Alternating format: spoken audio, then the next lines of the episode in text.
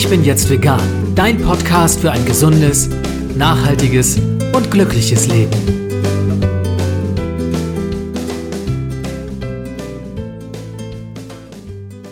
Hey und herzlich willkommen zum Ich bin jetzt vegan Podcast. Mein Name ist Jens Herrndorf und ich freue mich, dass du auch in dieser Episode wieder dabei bist. Das Thema sportliche Leistungsfähigkeit im Zusammenhang mit veganer Ernährung wird immer wieder heiß diskutiert. Auch wenn der Mythos von der schwachen und blassen Veganerin und dem schlappen, antriebslosen Veganer längst überholt sein sollte, gibt es außerhalb unserer veganen Welt, gerade bei SportlerInnen, noch immer viele Vorurteile im Hinblick auf eine pflanzliche Ernährung. Der Filmemacher Lars Oppermann hat sich vorgenommen, damit ein für alle Mal aufzuräumen. Wie Like Victory, vegan im Profisport heißt sein kürzlich erschienener Dokumentarfilm, in dem er sich mit namhaften SpitzensportlerInnen, aber auch ambitionierten AmateurInnen getroffen und genau hingeschaut hat, wie sich eine vegane Ernährung auf die sportliche Leistungsfähigkeit auswirkt. Wir wollen uns in dieser Podcast-Episode unter anderem darüber unterhalten, wie es zu der Idee zu diesem Film kam, wen er alles vor seine Kamera bekommen konnte und auf welche vielleicht auch für ihn überraschenden Erkenntnisse er dabei gestoßen ist. Herzlich willkommen, Lars Oppermann. Ja, hallo Jens. Schön, dass ich da sein darf. Ja, ich freue mich, dass du hier bist, Lars. Aufmerksamen HörerInnen meines Podcasts werden es gleich bemerkt haben. Du warst vor einiger Zeit schon mal bei mir zu Gast und zwar als Macher der veganen Spielfilme Los Veganeros und Los Veganeros 2. Jetzt also eine Doku Dabei bist du von Haus aus gar kein Filmemacher. Erzähl mir und meinen Hörerinnen erstmal ein bisschen über dich und deinen persönlichen Background. Ja, ich persönlich bin eigentlich Musikproduzent, äh, hauptberuflich und ja, habe ein eigenes Tonstudio seit knapp 15 Jahren, produziere da Rockbands, Rock-Pop-Bands und ja, bin durch die Los Veganeros-Filme tatsächlich dann ähm, ja über diese Leidenschaft, über den äh, Sidechain quasi zu den zu den, ja, zum Thema Filme machen gekommen. Und das ist jetzt quasi mit äh, We Like Victory mein erstes komplett eigenes Projekt, äh, wo ich von Regie, Kamera, Schnitt alles selbst gemacht habe. Das andere war eine Teamarbeit. Dies ist jetzt eine One-Man-Show gewesen. Spannend. Werden wir gleich ein bisschen mehr darüber erfahren. Ich frage meine Gäste immer noch gerne ein bisschen nach ihrem veganen Background. Wenn du uns ein bisschen was nochmal dazu erzählen magst, wie du zum Veganismus gekommen bist, was bei dir so der Auslöser war und wie du heute auch vegan lebst. Ich habe vor knapp achteinhalb Jahren äh, die Doku Earthlings gesehen, wie so viele andere auch, ähm, die quasi durch diese Doku dann zum Veganer wurden. Also bei mir ist es tatsächlich so gewesen, ich habe mich nach der Doku total geschämt, Teil dieser Konsumkette zu sein. Ich habe mich sogar geschämt, äh, danach Mensch zu sein. Es hat äh, wirklich ein paar Stunden, äh, ja, hat es gedauert, bis ich mich wieder gesammelt habe und habe in der gleichen Nacht tatsächlich noch mal ein Kühlschrank ausgeräumt und habe dann eine kurze vegetarische Phase von, weiß ich, drei, vier Wochen gehabt. Habe dann viel gelesen zu dem Thema, viele Filme angeschaut und habe dann relativ schnell nach knapp einem Monat äh, vegetarisch leben dann auf vegan umgestellt und bin das bis heute geblieben, habe es nicht einen Tag bereut und ja, freue mich, wie das äh, mich das damals zur richtigen Zeit, im richtigen Augenblick so erwischt hat. Weil ich war damals ja auch schon über 39 Jahre alt und habe mich da wirklich gefragt, wie kann es sein, dass das so lange an mir vorbeigeht, dieses Thema, wo man doch eigentlich weiß, äh,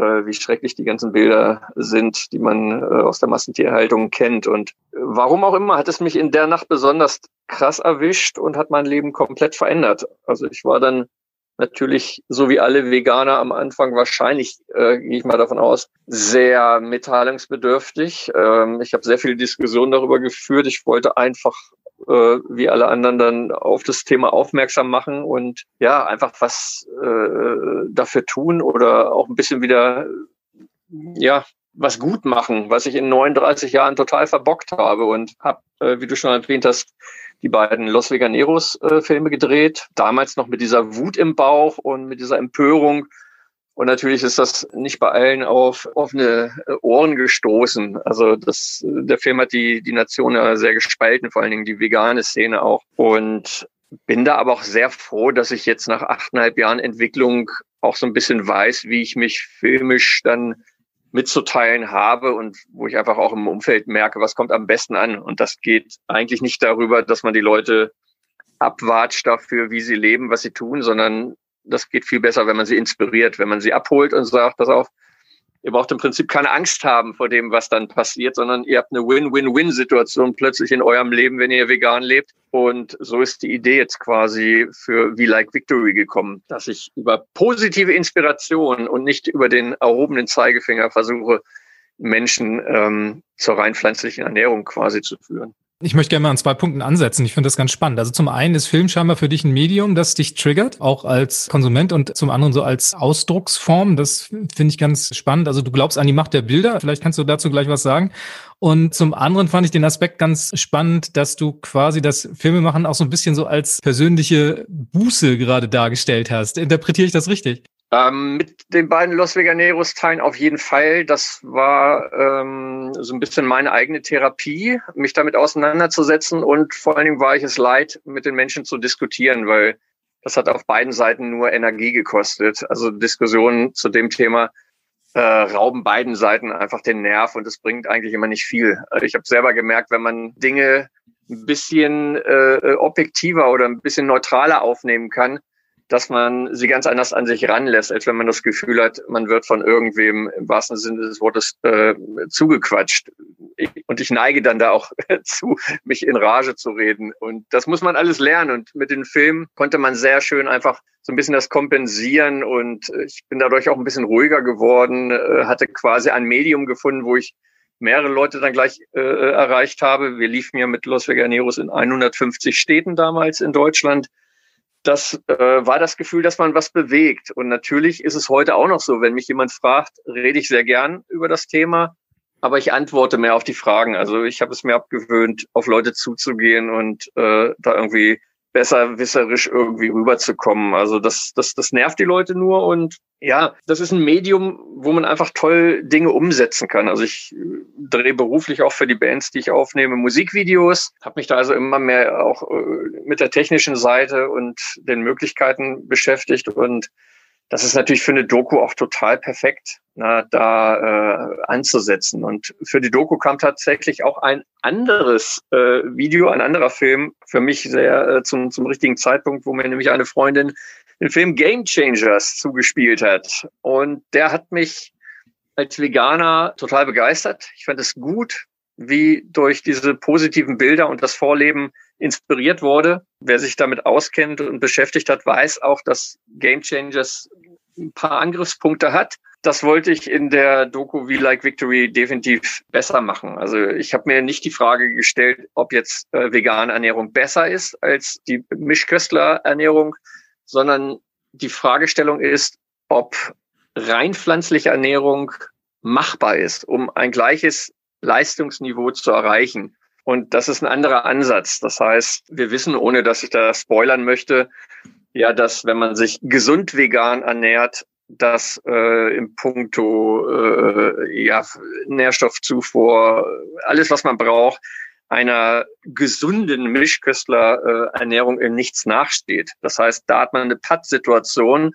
und beides ist machbar. Und dann gibt der Film sehr, sehr schöne Einsichten und Statements von, von Welt- und Europameistern und anderen Sportlern, die im Prinzip auch die ethische Komponente mit reinbringen und so ein bisschen erklären, dass wenn es doch schon kein Nachteil ist, sich vegan zu ernähren, dass noch ganz viele andere kleine Punkte wie Tierethik und Schutz der Umwelt, Schonung der Ressourcen dass das alles mit reinspielt und das Zündlein nachher an der Waage ist, warum eigentlich überhaupt gar nichts gegen die vegane Ernährung und Lebensweise spricht. Und ja, so bin ich im Prinzip zu der Erkenntnis gekommen, dass man mit dieser positiven Inspiration mehr Leute abholt, ähm, als wenn man sie im Prinzip mit so einem Spiegelbild konfrontiert, wie es noch in den Los Veganeros-Filmen irgendwie äh, passiert ist. Jetzt sind wir schon ganz viel im Thema. Du hast schon ganz viele Themen angerissen, zu denen wir nachher noch ein bisschen was miteinander besprechen werden. Jetzt ist es natürlich ein Schritt von Los Veganeros, zwei Spielfilmen, zwei Fiktionalfilmen zu einer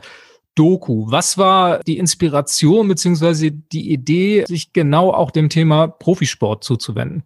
Wenn man sich die Frage stellt, ob bei rein pflanzlicher Ernährung die Leistung äh, im Prinzip die gleiche ist und auf hohem Niveau machbar ist, dann liegt es ja auf der Hand, dass man da auch bei Profisportlern anfragt, die das aus beruflichen Gründen schon sehr akribisch machen müssen und genau darauf achten. Und wenn sie ganz oben quasi mitspielen wollen, da eine Verantwortung sich und auch dem Verein gegenüber haben, da alles richtig zu machen. Und wir haben aber, muss ich sagen, nicht nur Profisportler dabei, sondern wir haben auch einige Hobbysportlerinnen dabei, die sich zum Teil, äh, wir haben zwei dabei, die sich für ein halbes Jahr auf vegane Ernährung äh, eingestellt haben, also eine Umstellung äh, gemacht haben und dokumentieren da im Prinzip auch die Leistungskurve vorher und nachher. Also es ist ein sehr interessanter Vergleich, was da passiert, auch auf der Hobbysportler-Ebene. Und ja, kann ich nur sagen, das sind sehr schöne Einzelporträts. Ich glaube, wir haben 15 Sportler dabei. Jede Geschichte hat was Besonderes für sich.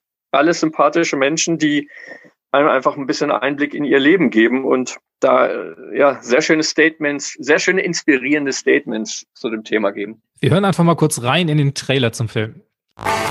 Ich werde oft gefragt, was ich eigentlich noch essen darf und ich antworte alles, aber ich möchte es gar nicht. Und dann beginnt er, der unendliche Dialog über Ernährung, die Diskussion über vegan. Jedes Mal frage ich mich danach wieder, warum die meisten Menschen denken, dass Veganer energielose, blasse Gestalten sind. Und ich frage mich langsam, ob sie vielleicht recht haben. So viele Menschen können sich doch nicht irren. Oder etwa doch? Ich habe beschlossen, Antworten zu finden. Profisport und vegan? Geht das? Ja, Profisport und vegan geht das? Das ist die große Frage. Jetzt konnten meine HörerInnen leider nicht sehen, wie viele namhafte SportlerInnen in diesem Trailer allein schon auftauchen. Lass uns mal ein bisschen Name-Dropping betreiben. Wen hast du alles für diesen Film gewinnen können? Ja, wir haben Benedikt Hövedes, den Fußball-Weltmeister von 2014 dabei, Timo Hildebrand, deutscher Meister mit Stuttgart, Andreas Lute, aktuell Torwart bei Union Berlin, genau, Marie Lang, 18-fache Kickbox-Weltmeisterin, die sich für einen Kampf komplett vegan ernährt hat.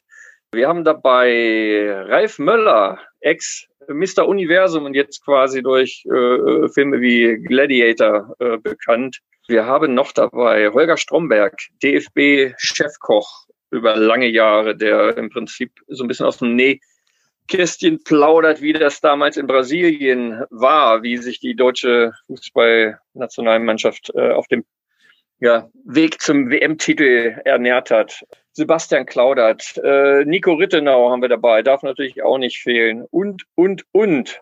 Ja, eine beeindruckende Liste. Da ist ja wirklich einiges an Weltmeisterinnen-Titeln dabei, deutschen Meistern. Du hast es erwähnt, also wirklich die Creme de la Creme auch des Profisports. Ünsal Arek müsste an dieser Stelle unbedingt als Welt- und Europameister im Boxen auch erwähnt werden. Den wollen wir nicht vergessen, genau. Beeindruckendes Interview mit ihm in seinem Porsche, glaube ich, ne?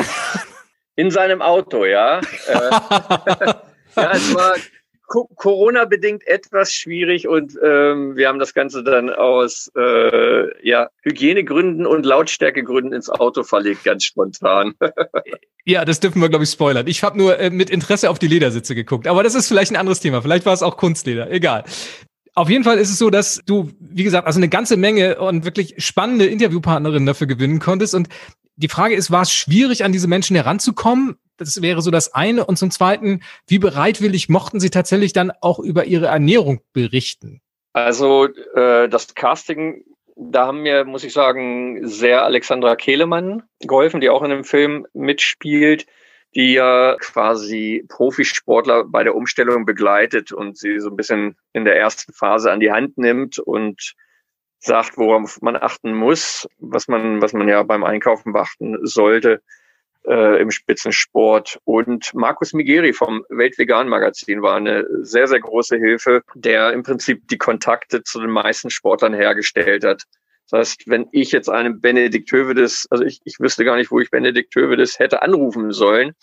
Und das ist natürlich toll, dass äh, das Weltvegan Magazin da den Kontakt hergestellt hat, mir dann wiederum die Nummer gegeben hat, aber schon klar gemacht hat, dass ich mich melden werde. Und so, ja, war es sehr einfach. Alle Sportler, kann ich nur sagen, die in der Doku auftauchen, äh, mega sympathische Menschen, die also überhaupt kein Problem damit hatten, mich teilweise auch äh, privat zu sich nach Hause einzuladen. Ich bin jetzt kein namhafter Reporter oder so und äh, fand ich schon klasse, dass ich da so ja privat eingeladen wurde und sie auch super offen über das Thema gesprochen haben. Man hat bei allen gemerkt, dass es äh, nicht nur gesundheitlich äh, im Prinzip äh, im Fokus steht bei, bei den Sportlern, sondern dass alle auch die, diese ethische Komponente mit drin haben und auch den Umweltaspekt und dass alle mit Leidenschaft dabei sind, dieses Thema zu unterstützen. Und das fand ich, fand ich großartig. Die Liste ist lang der Menschen, die du interviewt hast. War noch irgendjemand dabei, von dem du keine Zusage bekommen hast, den du aber gerne gehabt hättest? Zusagen haben wir im Prinzip von allen bekommen, die wir haben wollten. Ähm, ich hatte noch die Zusage von Taya Blanco, eine äh, Surferin aus äh, den USA, sehr bekannte Surferin. Äh, da sollte das Interview in San Diego stattfinden, ist dann aber ausgefallen wegen Corona. Also ich hätte halt in Quarantäne gemusst und das stünde dann in keinem Verhältnis mehr. Das, das fand ich sehr schade. Es gibt noch fällt mir gerade ein, ein Name, äh, den ich gerne gehabt hätte, der aus vertraglichen Gründen, weil er auch in Game Changers zu sehen war, leider nicht für uns drehen durfte. Aber da muss man jetzt auch, glaube ich, einen Namen nicht nennen, weil das ist ja keine Böswilligkeit, sondern es ist eine vertragliche Geschichte. Okay, das heißt also im Großen und Ganzen hast du auch dein Traumteam zusammenbekommen. Ja, wir haben sogar mehr Zusagen bekommen, als wir äh, im Prinzip letztendlich dann im Film hätten unterbringen können. Also es hätte jetzt schon für Teil zwei auch gereicht. Muss man mal schauen. Wir haben ja noch zwei andere Themen, die wir angehen wollen in den nächsten Jahren. Vielleicht wird es danach aber dann nochmal einen, äh, äh, einen zweiten Teil geben zu Be Like Victory. Du hattest gerade Marie Lang erwähnt, die sich auf einen Kampf vegan vorbereitet hat. Das ist dann eine sehr temporäre Geschichte, ganz gezielter Einsatz von der veganen Ernährung. Ich habe jetzt auch schon vielfach mit Sportlerinnen und Sportlern zu dem Thema gesprochen und dabei habe ich den Eindruck, dass vegane Ernährung auch selbst unter Leistungssportlerinnen immer noch so ein Schattendasein führt. Und ich habe kürzlich mal mit einem Radsportler gesprochen und der sagte zu mir wortwörtlich, ja, ich weiß, vegan kann was, aber und dieses Aber schwenkt immer mit. Und ich führe deswegen jetzt auch gerade nochmal die Marie Lang an, weil ich zumindest aus dem Film rausgehört habe, dass sie nicht dauerhaft auf eine vegane Ernährung umsteigt. Ist das so ein Eindruck, den du auch teilweise bestätigen kannst? Also gibt es eine Bereitschaft, sich darauf mal einzulassen für eine gewisse Zeit und es auszuprobieren, aber vielleicht in der letzten Konsequenz ist dann auch nicht zu leben? Oder gibt es vielleicht auch teilweise im Umfeld der SportlerInnen Menschen, die vielleicht dann eine vegane Ernährung eher kritisch sehen? Was ist so deine Einschätzung dieser Lage?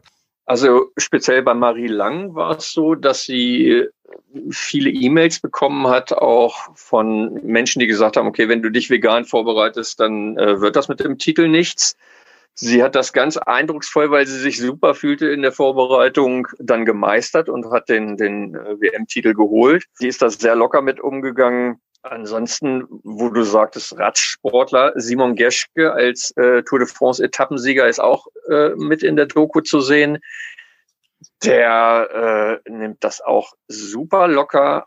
Ünsal, Arek, alles Menschen, die sagen, äh, sie werden provoziert, gerade im Boxsport, ne, dass, dass eine Provokation da äh, im Vorfeld bei der Pressekonferenz stattfindet. Aber Ünsal Arek sagt ganz locker und ganz cool, was soll ich darauf eingehen? Ich zeige meine Leistung im Ring und da werden die Menschen dann schon sehen, zu was ich imstande bin. Und das ist, das sind natürlich Sachen, da braucht man gar nicht weiter diskutieren. Das sagen alle bestätigt, wenn die Leistung stimmt, dann ist es letztendlich auch egal, wie diese Leistung erreicht wird. Im Fußball hatte ich allerdings äh, das Gefühl bei einem Interview, herrscht noch so ein kleines bisschen äh, Vorurteilsstimmung weil es da so ein bisschen, ja, äh, es wird dann eher als als so eine leichte Schwäche angesehen. Also Veganismus war da so gleichgesetzt mit, ich glaube, Timo Hildebrand erzählte das, ähm, so gleichgesetzt mit äh, Männern, die Yoga machen. So, ne, wo, wo in dieser Männerdomäne immer noch da ein, ein verweichlichtes Bild irgendwie komischerweise in den Köpfen rumschwört. Und das finde ich total super, wie, wie Timo da im, in der Doku auch mit umgeht und wir, wir einfach auch mit diesem Vorurteil mal aufräumt. Und jeder, der mal Yoga gemacht hat, weiß auch, äh, dass das nicht, nicht, nicht, äh, wie sagt man so schön, Pillepalle ist so, ne? Und dass, ja, sich die Zeiten geändert haben. Man, also das war auch eine Frage von mir in der Doku an viele Sportler, dieses Männlichkeitsbild in Männerdomänen, äh, was zum Beispiel Fußball ja immer noch äh, ist, obwohl die Frauen da sehr, sehr große Titel holen, wie das sein kann, dass diese Vorurteile und diese Klischees da immer noch so vorherrschen. Und das, das ja, ist toll, dass da Erfolge einfach für sich sprechen und die Menschen, ja, sich das, wenn sie das anschauen, einfach mal, glaube ich, den Scheiter umlegen können, sich entspannt zurücklegen können und sagen so, okay, das, das, das typische Bild von dem Testosteron strotzenden Mann hat sich geändert. Wir müssen umdenken, wir müssen moderner denken, wir müssen den ganzen Fortschritt äh, äh mitmachen und uns weiterentwickeln als Mensch auch. Und da, da gehört dieses ganze veraltete, äh, ich sag mal, in fast noch Neandertaler Tradition äh, äh, verankerte Denken, das ist, das ist vom Tisch. Das gehört nicht mehr in diese Welt. Ne? Wir haben ganz andere Aufgaben als Mensch auf diesem Planeten, als uns über, über, über, ja, solche Imagefragen noch groß Gedanken zu machen. Also wir sind ja an einem Punkt angekommen, wo wir, wo wir wirklich mal merken müssen, dass wir jetzt ganz schnell alle handeln müssen. Sonst fahren wir das äh, unseren, unseren Planeten samt liebe Lebewesen komplett gegen die Wand. Und männlich ist es da eher, um nochmal kurz diesen Bogen zu kriegen, wenn man sich genau um solche Sachen, wenn man empathisch ist, wenn man sich um die Probleme kümmert und sie auch angeht und nicht noch irgendwie diese die, die, die gute alte Grill-Macho-Mentalität versucht aufrechtzuerhalten. Dennoch habe ich mich gefragt, weil du ja auch sehr viele etablierte und sehr viele erfolgreiche SportlerInnen porträtierst, ob man zum einen so einen gewissen Erfolg schon gehabt haben muss, um es sich erlauben zu dürfen, jetzt auch vegan auszuprobieren und ein gewisses Selbstbewusstsein auch und ein gewisses Standing tatsächlich zu sagen, so ich mache das jetzt einfach mal. Ich denke beispielsweise jetzt mal an eine junge Leichtathletin, die in irgendeinem Kader ist und die kriegt dann von ihrem Coach oder von einem anderen Betreuer einen Ernährungsplan und versucht sich dann für eine vegane Ernährung einzusetzen. Dann ist es, glaube ich, ungleich schwerer als jemand, der schon was erreicht hat, der auf Erfolge zurückblicken kann und sagen kann, so ich mache das jetzt einfach mal. Oder wie siehst du das? Das auf jeden Fall. Also es gibt gerade im Fußball, ähm, was ich gerade sagte, herrscht noch dieses Vorurteil, da wird in der Kabine, ähm, das erzählte Timo Hildebrand auch schon, da kommt schon auch dann mal der ein oder andere Spruch. Das ist natürlich, wenn du irgendwie Leistung bringst und Selbstvertrauen hast und Selbstbewusstsein, dann steckst du es anders weg. Ne? Also ich sag mal, wenn eine, wenn eine Mannschaft absteigen würde, weil sie irgendwie zur Hälfte aus Veganern bestünde, dann wird das mit Sicherheit ein gefundenes Fressen sein für die, für die Presse. Dass aber jedes Jahr irgendwie zig rein fleischessende äh, Fußballmannschaften abgestiegen sind, interessiert wiederum niemanden. Ne? Also es wird dann sehr schnell auch irgendwie auf sowas, ähm, ja, hingedeutet und, oder, oder, oder darauf aufmerksam gemacht. Und da braucht man natürlich ein bisschen Rückgrat und da machen Erfolge natürlich eine breite Brust, wo man einfach sagen kann, auch wisst ihr, da stehe ich drüber.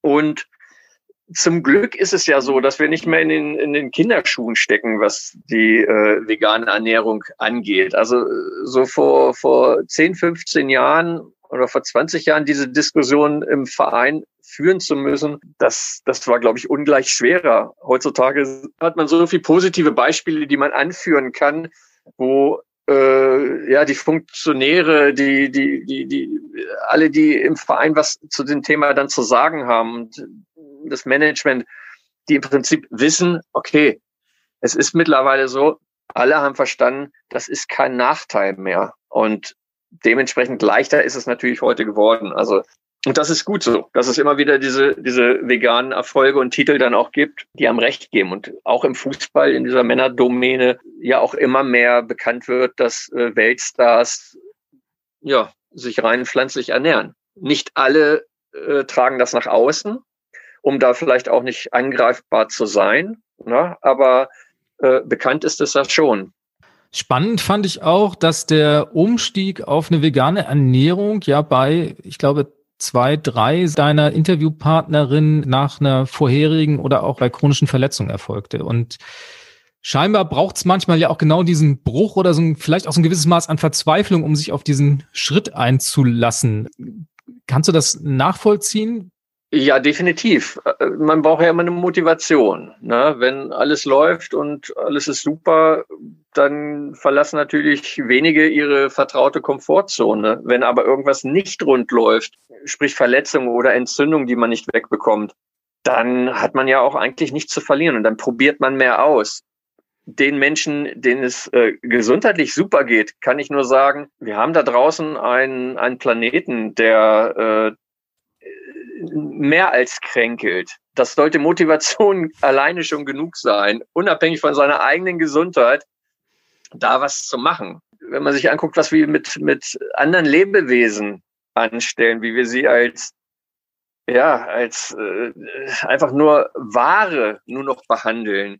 Das ist genug, das muss für jeden fühlenden Menschen genug Motivation sein, um sein Leben umzustellen, um umzudenken. Ja, und da sollte eigentlich die Gesundheit ganz an letzter Stelle stehen. Wir haben so viele Verpflichtungen Planeten und Tieren gegenüber, was zu tun, dass wir eigentlich auch handeln müssten, auch wenn es jetzt äh, bewiesen wäre, dass die vegane Ernährung ähm, ja gesundheitliche Nachteile mit sich führen würde.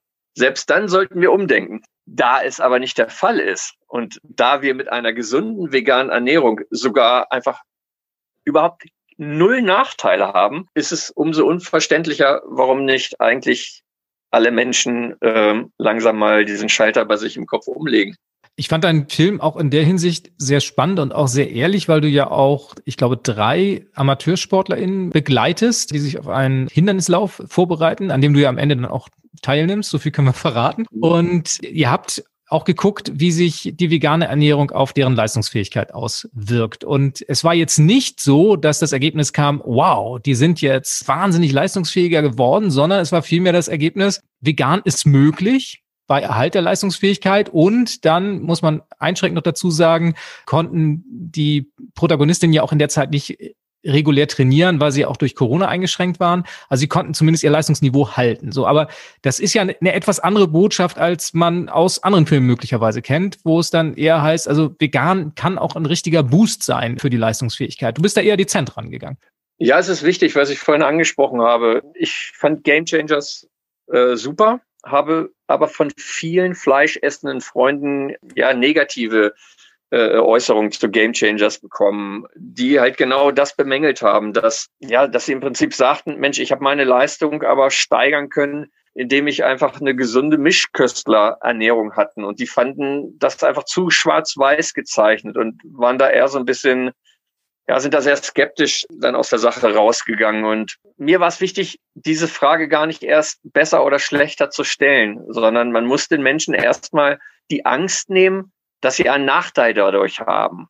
Und äh, wenn wir gleich wieder behaupten, vegan macht sofort Superkräfte, dann ist eine andere Erwartungshaltung auch da und dann ist es natürlich, man könnte noch einen komplett anderen Film und es, es gibt ja auch viele tolle Dokus zu dem Thema, welchen gesundheitlichen Vorteil im Prinzip äh, äh, präventiv vegane Ernährung noch mit sich führt. So, aber hier ging es erstmal nur darum zu zeigen, ihr habt keinen Leistungsnachteil dadurch, wenn ihr wirklich euch gesund vegan ernährt. Wir reden nicht vom veganen Junkfood, sondern wir reden wirklich von einer gesunden veganen Ernährung.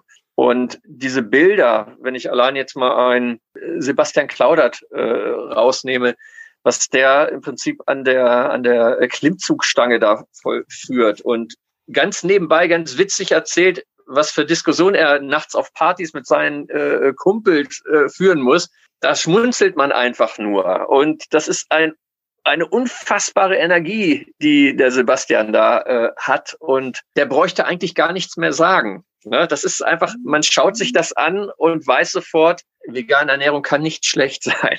Und das ist, das ist im Prinzip das Wichtige, dass äh, ich den Menschen einfach nur gerade die Angst nehmen wollte und nicht schon wieder dieses, äh, was ist jetzt besser, was ist schlechter, äh, diese Diskussion aufmachen möchte. Weil man muss auch sagen, es gibt auch Weltmeister, die mit Mischköstlerernährung da rangegangen sind. Man darf das nicht dann alles rein aus Leistungsniveau-Sicht verteufeln, weil dann wird es unglaubwürdig. Man muss einfach nur die Alternative aufzeigen, zusammen mit allen anderen wichtigen Punkten, die, die wir äh, alle nicht vergessen sollten. Du hast jetzt Game Changers mehrfach erwähnt. Wäre dein Film ein anderer, wenn es Game Changers nicht gegeben hätte?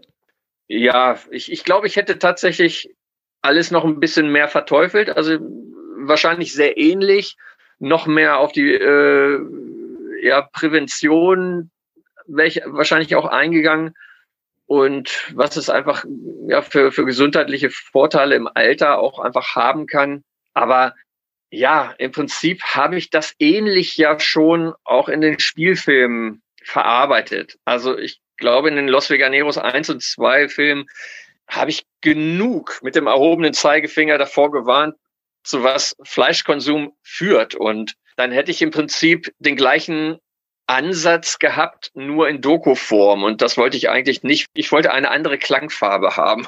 Ich war mir sicher, weil das merke ich so in meinem privaten Bereich. Nachdem ich aufgehört habe, den Leuten zu erzählen, wie schlecht das alles ist und mehr im Prinzip die, die, die Menschen eingeladen habe äh, zum Kochen oder auch durch eigene sportliche Leistungen Leute neugierig gemacht haben auf meine Art der Ernährung, dass sie mir ganz anders zuhören und dass ich gar nicht mehr so viel sagen muss und einfach, ja, manchmal sind andere Dinge wichtiger als, als tausend Worte. Und genau diesen Spirit wollte ich, wollte ich in der Doku quasi auch haben. Also weniger machen, weniger die, die gegnerische Seite, wenn ich es jetzt mal so nennen darf, niedermachen, sondern einfach nur einladen, einen anderen Weg einzuschlagen, der keinen Nachteil bedeutet. Also ich kriege ganz wunderschöne E-Mails von Menschen, die ich nicht kenne, die äh, sich so motiviert fühlen und auch von Freunden äh, aus dem Bekanntenkreis E-Mails, die einfach sagen, das hat genau den Ton getroffen, den ich brauchte, um umzudenken. Und er holt mich so herrlich ab, dieser Film, ohne, ohne mich niederzumachen. Und das ist im Prinzip für mich eine, eine sehr schöne Erfahrung, dass ich da auf offene Ohren stoße. Weil das hätte mir bei, bei dieser ganzen Arbeit, die ich reingesteckt habe, Hätte mir das leid getan, wenn es wieder nur bei, dem, äh, bei den Menschen so als besserwisserisches äh, Filmdokument ankommt, wo, wo alle sagen, ja, ja, komm, irgendwie, lass mal gut sein, irgendwie, ich mach mein Ding, du machst dein Ding. Also ich freue mich darüber, dass es den richtigen Ton getroffen hat. Du hast es gerade erwähnt, den Film, den gibt's jetzt kostenlos für jeder Mann, jeder Frau auf YouTube zu sehen. Warum hast du dich für diesen Weg entschieden diesmal? Gab es Pläne, damit auch ins Kino zu gehen oder war das von vornherein der Ansatz zu sagen, den stellen wir einfach mal allen zur Verfügung? Es gab nicht einmal den Plan, ins Kino zu gehen, weil es mir nur darum ging, möglichst viele Menschen zu erreichen. Und das erreicht man natürlich in der heutigen Zeit äh, übers Internet am besten und vor allem auch, wenn es nichts kostet. Und das ist eine, eine, eine Message, eine, eine Botschaft, wo ich mir wünsche, dass sie so viel Menschen wie möglich erreicht. Da soll niemand irgendwie für bezahlen müssen. Und finanziert hast du den Film über Sponsoring? Genau. Du hast gerade die ersten persönlichen Resonanzen erwähnt von Leuten, die dich anschreiben. Wie sieht's so mit Presse aus? Reagiert die auf sowas? Gibt's Resonanzen außerhalb der veganen Welt, wo es heißt spannend oder Quatsch? Oder gibt's da generell überhaupt eine Wahrnehmung für diesen Film? Also im Moment habe ich sehr viel Resonanz aus den regionalen Tageszeitungen, ne, die natürlich es erstmal spannend finden, dass, dass äh, ein Filmemacher aus ihrer Region sich dem Thema annimmt. Da bekommen wir auch tatsächlich große Berichte, auch Titelseiten. Das ist sehr schön gemacht. Man sieht bei allen Berichten auch, dass sie sich den Film auch angeschaut haben, nicht einfach nur den Pressetext irgendwie abdrucken, sondern dass sie ihn sich angeschaut haben und auch eigene Gedanken mit einbringen. Das finde ich sehr gut. Und natürlich kommen jetzt auch äh, die Berichte in den, in den veganen Magazinen. Wer sich von sich aus gemeldet hat, ist tatsächlich dann die Sportbild, die es sehr interessant fand, äh, zu dem Thema was zu bringen, weil da erreicht es natürlich auch nochmal äh, jenseits der veganen Szene genau die Menschen, für den der Film eigentlich gemacht wurde. Ne? Wir können natürlich jetzt mit unseren Kontakten auch erstmal viel in der veganen Szene, in den Gruppen agieren, in der Hoffnung natürlich, dass viele Menschen äh, den Film teilen und äh, somit dann auch äh, ja die Mischküstlerfreunde irgendwie darauf äh, aufmerksam machen. Aber wie ich schon erwähnt habe, also es ist eine One-Man-Show. Die Promo muss ich auch alleine machen, zusammen mit Markus Migeri vom Vegan Magazin, der mich auch da unterstützt. Und da gehen wir einfach in den nächsten Wochen alle möglichen äh, Zeitschriften auch an. Ne? Also da bin ich über jeden Artikel in, in jeder Zeitschrift total dankbar. Und natürlich wäre es auch toll, wenn eine Zeitschrift wie, wie Beef oder sowas genau auch über so einen Film berichten würde. Ne? Das ist, weil da sind die Menschen, die äh, ihre Ernährung umdenken müssen. So, ne? Also das ist noch viel Arbeit, aber das gehen wir an. Und irgendwann wird natürlich auch das Thema äh, TV äh, anstehen, wo man gucken muss, dass man vielleicht den einen oder anderen Fernsehsender davon überzeugen kann, dass das äh, viele Menschen sehen sollen. Ich drücke die Daumen, Lars. Jetzt war es so, dass du diese Idee ja schon etwas länger mit dir herumgetragen hast. Ich meine, du hattest es damals in unserem letzten Gespräch schon angedeutet, dass du über eine Doku nachdenkst. Was du damals nicht ahnen konntest, ist, und was wir alle nicht ahnen konnten, ist, dass uns Corona dazwischen kommt. Inwieweit hat Corona denn jetzt den Dreh beeinflusst und wäre der Film vielleicht auch sonst noch anders ausgefallen? Du hattest gerade schon das Interview in San Diego erwähnt, dass der Pandemie zum Opfer gefallen ist. Gab es noch andere Dinge, die sich dadurch verändert haben?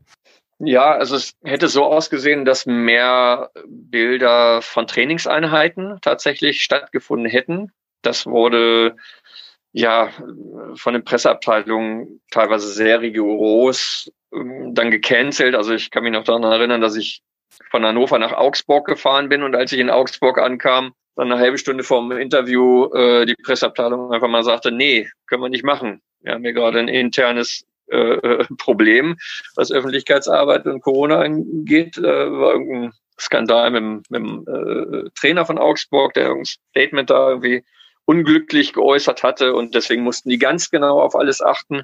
Ja, ich hätte äh, damals nach Moskau auch fliegen sollen zu Benedikt Hövedes zum Training. Das ist alles äh, ausgefallen. Es sind sehr, sehr viele Interviews verschoben worden. Aber man muss auch sagen, die Interviews, die dann stattgefunden haben, hatten dann auch mehr, äh, ich sag mal, ja, ich hatte mehr Zeit zur Verfügung, weil einfach auch dann nicht so viel anlag, so dass sich auch Sportler mehr darauf eingelassen haben und mein Terminplan auch etwas entspannter war.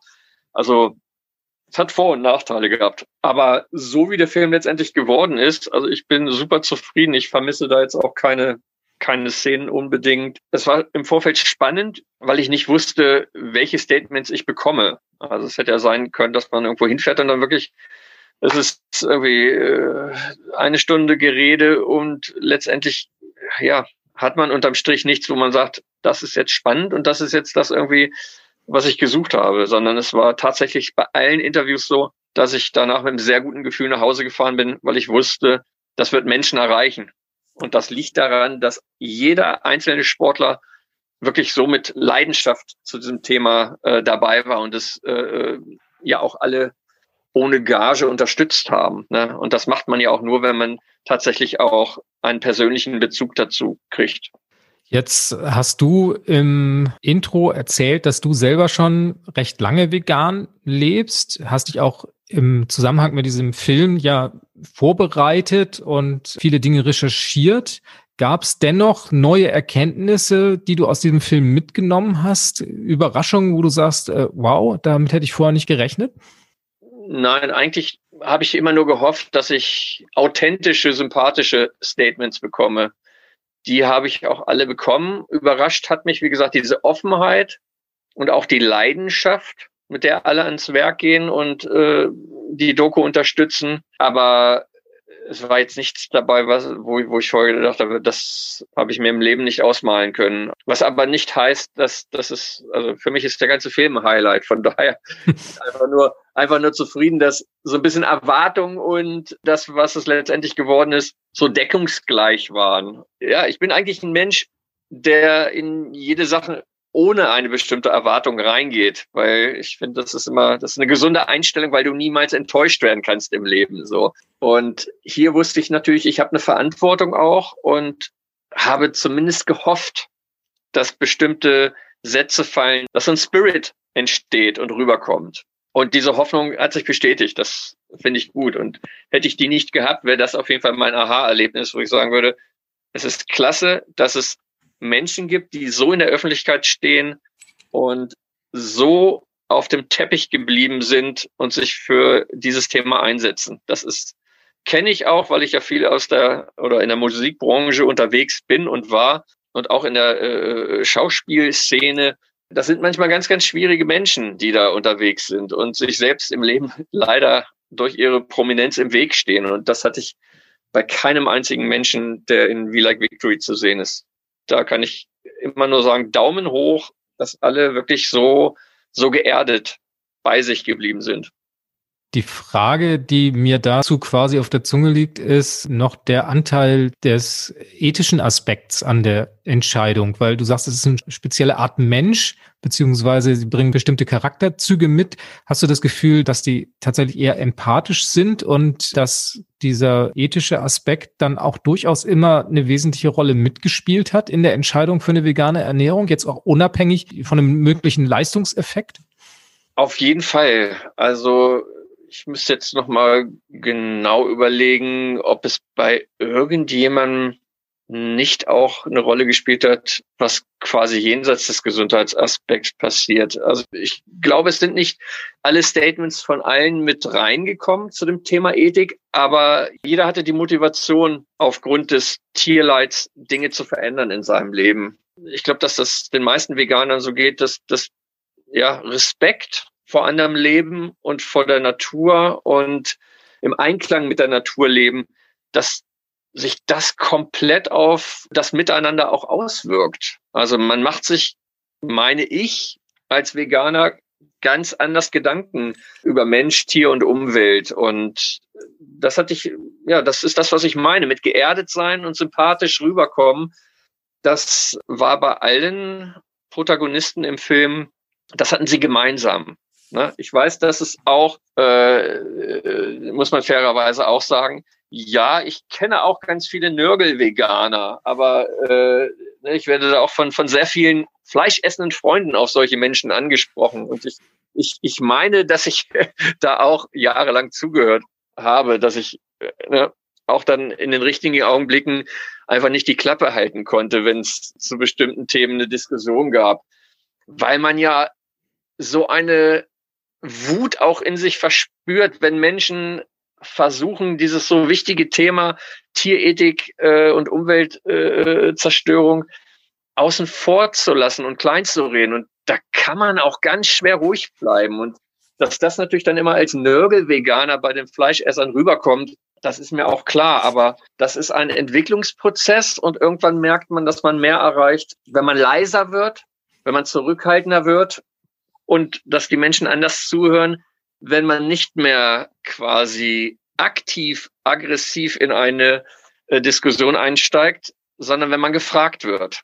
Dann plötzlich hören sie zu und dann nehmen sie Argumente auch ganz anders auf. Und das muss man aber, das muss man lernen. Und das ist Entwicklung. Und wenn ich immer so mit Menschen darüber rede, über die vegane Szene, ich finde das total klasse, dass es unterschiedliche Stufen dieses Entwicklungsprozesses bei Veganern gibt. Ne? Dass es auch die, die heißen Jungspunde gibt, die total emotional nach vorne preschen, da auch ganz viel anschieben und aus äh, Wut quasi in, in konstruktive Aktionen äh, äh, kanalisieren können und wandeln können. Es gibt Menschen, die einfach nur Kochbuch schreiben. Es gibt äh, Leute, die machen Zeichnungen, vegane Zeichnungen und Karikaturen. Andere provozieren durch irgendwelche Clips oder äh, Comedy-Aspekte so. Diese Vielfalt ist wichtig. Und es ist ganz, ganz wichtig, dass die vegane Szene insgesamt zusammenhält und dass jeder den anderen so machen lässt und nicht untereinander noch irgendwie sagt, ja, das ist aber nicht äh, korrekt vegan und so. Und diese ganze politische Korrektness noch allen im Weg steht und sich die, die, die Szene das so schwer untereinander macht, sondern klar muss man ein paar Dinge äh, grundsätzlich einhalten. Das ist, das ist keine Frage. Aber die Vielfalt ist es, die unterschiedliche Menschen auch wieder abholt. Und das ist ganz, ganz wichtig im Leben, dass man da zusammenhält und für, für, für das gleiche Ziel quasi kämpft. Wäre fast ein schönes Schlusswort, aber ich entlasse dich noch nicht, Lars, denn ich habe noch ein, zwei Fragen. Ich glaube, auch diesen kleinen Nörgel-Veganer, den haben wir alle so ein bisschen in uns. Der macht sich mal stärker, mal weniger stark bemerkbar. Ich würde gerne nochmal auf die Vorbildrolle der SpitzensportlerInnen zu sprechen kommen. Sind sich diese Menschen ihrer Rolle bewusst und auch der Rolle, die sie dann auch dadurch einnehmen, dass sie sich zu einer gewissen Art der Ernährung bekennen, weil es waren nun einige dabei, von denen ich bis dato nicht wusste, dass sie Veganer oder Veganerin sind. War das für die so eine Art Premiere oder gehen die auch sonst offensiv mit ihrer Ernährungsweise um und sehen, dass sie andere Menschen damit auch inspirieren können? Das kann ich im Einzelnen gar nicht so genau sagen. Das, das war für mich im Prinzip auch nicht, nicht so ausschlaggebend wie wie sehr jemand da schon auch äh, nach vorne prescht. Da müsste ich die Liste im Einzelnen nochmal durchgehen, wer sich jetzt engagiert. Also ich weiß es, dass es von, dass Timo Hildebrand äh, in, in Stuttgart ein veganes Restaurant jetzt aufmachen wird, wenn das alles wieder möglich ist, der sich also auch so engagiert, dass der ein oder andere, ähm, ja, was ich erwähnt habe, schon auf dem Weltvegan-Magazin auf dem Cover war, äh, da einfach schon auch äh, Statements abgegeben hat oder mit Peter zusammengearbeitet hat. Also dass jemand jetzt Premiere hatte von den Profis irgendwie, das, das müsste ich im, Eigen, im, im Einzelnen nochmal äh, selber schauen, aber dass alle gern Botschafter für diese Thematik waren, das hat man gemerkt. Also sonst hätte ja auch, ja, hätte es ja auch keine Zugabe, äh, Zusage gegeben für die Interviews. Ich glaube, so habe ich alle Protagonisten kennengelernt. Sie sind sich ihrer Rolle bewusst, dass sie mit der Pro-Argumentation natürlich auch ein Statement abgeben. Das ist also, ja, jede Mahlzeit finde ich immer, ist ja schon auch ein absolutes politisches Statement und das darf man nicht außen vor lassen und das hat auch, hat auch niemand gemacht und ich glaube, dass die meisten Menschen ja auch eher aus ethischen Gründen zum Veganismus wechseln und der gesundheitliche Aspekt bei den meisten wahrscheinlich dann ganz automatisch erst später dazukommt. Ne, die Verantwortung ist erstmal darin, irgendwie die Welt besser zu machen und dann im Prinzip als super tollen Nebeneffekt noch dabei zu entdecken, dass man sich ja äh, ganz automatisch dabei auch was total Tolles tut. Und äh, das ist diese Win-Win-Win-Situation, von der ich sprach, die schreit einfach so zum Nachahmen. Und äh, ich bitte, bitte alle Menschen darum, es einfach auch mal auszuprobieren, weil ich nach achteinhalb Jahren auch immer noch bei jeder Mahlzeit ein Gefühl habe, das ich vorher beim Essen nie hatte. Und das hat ein bisschen was Spirituelles. Es fühlt sich einfach gut an. Na, anders kann ich das nicht beschreiben. Es ist ein Essen, was frei von, von, von Blut ist. Und das fühlt sich für den Körper und für, für die Seele einfach toll an. Lars, du bist der beste Botschafter in dieser Sache. Vielen Dank für dieses tolle Statement. Letzte Frage an dich. Nach dem Dreh ist vor dem Dreh. Gibt es schon neue Pläne für ein neues Filmprojekt? Du scheinst da allmählich Gefallen dran zu finden, neben deiner Musikproduzententätigkeit auch ja hinter der Kamera zu stehen. Ja, absolut. Also wie gesagt, neben den äh, äh Musikvideos, die ich, die ich drehen werde dieses Jahr, gibt es zum Thema äh, Veganismus ein geplante, ein, ein, ein, ja, wie like Fashion soll das Ganze heißen, wo ich äh, mich mal mit dem Veganismus in der Modebranche auseinandersetzen möchte. Auch wieder in Kooperation mit dem äh, Weltvegan Magazin. Und das hängt ein bisschen gerade davon ab, ob die großen äh, Fashion Weeks in Paris, Mailand, New York stattfinden können, weil wir da im Prinzip auch drehen können und da auch Kontakte haben. Das hoffe ich, dass das stattfindet. Und sollte das nicht stattfinden, gibt es ein anderes Thema, was eigentlich erst danach geplant war. Und das ist das spannende Thema Ernährung bei Kindern. Ne? Also vegane Ernährung vom Säugling bis zum Jugendlichen. Weil das spaltet ja selbst in der veganen Szene irgendwie ähm, die Menschen. Und das wird sehr spannend, das mal zu beleuchten. Weil da kenne ich auch ganz, ganz tolle Menschen, die ihr, ihre Kinder seit ja, Säuglingsalter vegan ernährt haben, was unfassbar intelligente, sportliche, aufgeweckte Kinder geworden sind. Und das sind so, ja, so, so Beispiele auch, wo man sagen kann, da muss man auch eigentlich dann nicht viele Worte verlieren. Man sieht, dass es diesen Kindern einfach gut geht, dass es an nichts fehlt und da wird natürlich auch äh, eine sehr, sehr große Recherche dann stattfinden und medizinische Gutachten, sowas, dass man das alles mal toll belegen kann. Und da bin ich sehr gespannt drauf. Das ist auch ein Thema, was ich sehr unfassbar wichtig finde. In We Like Victory ja kurz angedeutet auch Ernährung, vegane Ernährung von Hunden spaltet auch immer die Szene. Da haben wir das ja schon mal ganz kurz angerissen. Das ist im Prinzip alles sehr wichtig, dass man über sowas mal spricht. Spannende Konzepte, tolle Ideen, Lars. Verrat uns zuletzt noch, wo findet man den Film und nähere Informationen dazu? Ja, es gibt die Homepage v-like-victory.de und da ist der Film kostenlos zu sehen. Ist im Prinzip der, ja, der YouTube Film ist auf der Homepage eingelegt. Man kann auch direkt bei YouTube schauen, aber über die Homepage kriegt man dann auch noch Informationen zu den einzelnen Protagonisten, und wer den Film unterstützt hat und so. Also es auch ganz spannend, da einfach mal vorbeizuschauen. Ganz, ganz herzlichen Dank, dass du da warst. Ich danke dir für das Gespräch. Ich wünsche dir für deine neuen Projekte alles Gute, drücke fest die Daumen und ich habe das Gefühl, wir sehen uns bald mal wieder oder hören uns mal wieder. Ja, sehr gern. Also vielen Dank, dass ich hier sprechen durfte. Danke, danke. Ja, das war's wieder mal. Das war die neueste Episode des Ich bin jetzt vegan Podcast. Zu Gast war heute der Filmemacher Lars Oppermann und wir haben darüber gesprochen, dass Filmemachen für ihn durchaus auch eine persönliche Therapie bedeutet und wie sein Film Wie Like Victory schon jetzt viele Menschen inspiriert. Außerdem sprachen wir darüber, dass sportliche Leistung und vegane Ernährung durchaus zusammengehen und dass wir auch alle vielleicht einen kleinen Nörgel-Veganer in uns haben. Herzlichen Dank fürs Zuhören. Alle Infos und Links findest du wie immer unter www.ichbinjetztvegan.de, diesmal unter slash podcast 043 für die 43. Episode. Ich freue mich, dass du dabei warst und sage Tschüss, bis zum nächsten Mal. Das war Ich bin jetzt vegan, dein Podcast rund um ein gesundes, nachhaltiges und glückliches Leben. Wenn du Lust hast, schau doch auch mal auf meinem Blog vorbei. Unter www.ichbinjetztvegan.de findest du jede Menge Informationen rund um ein veganes Leben. Ich freue mich auf dich.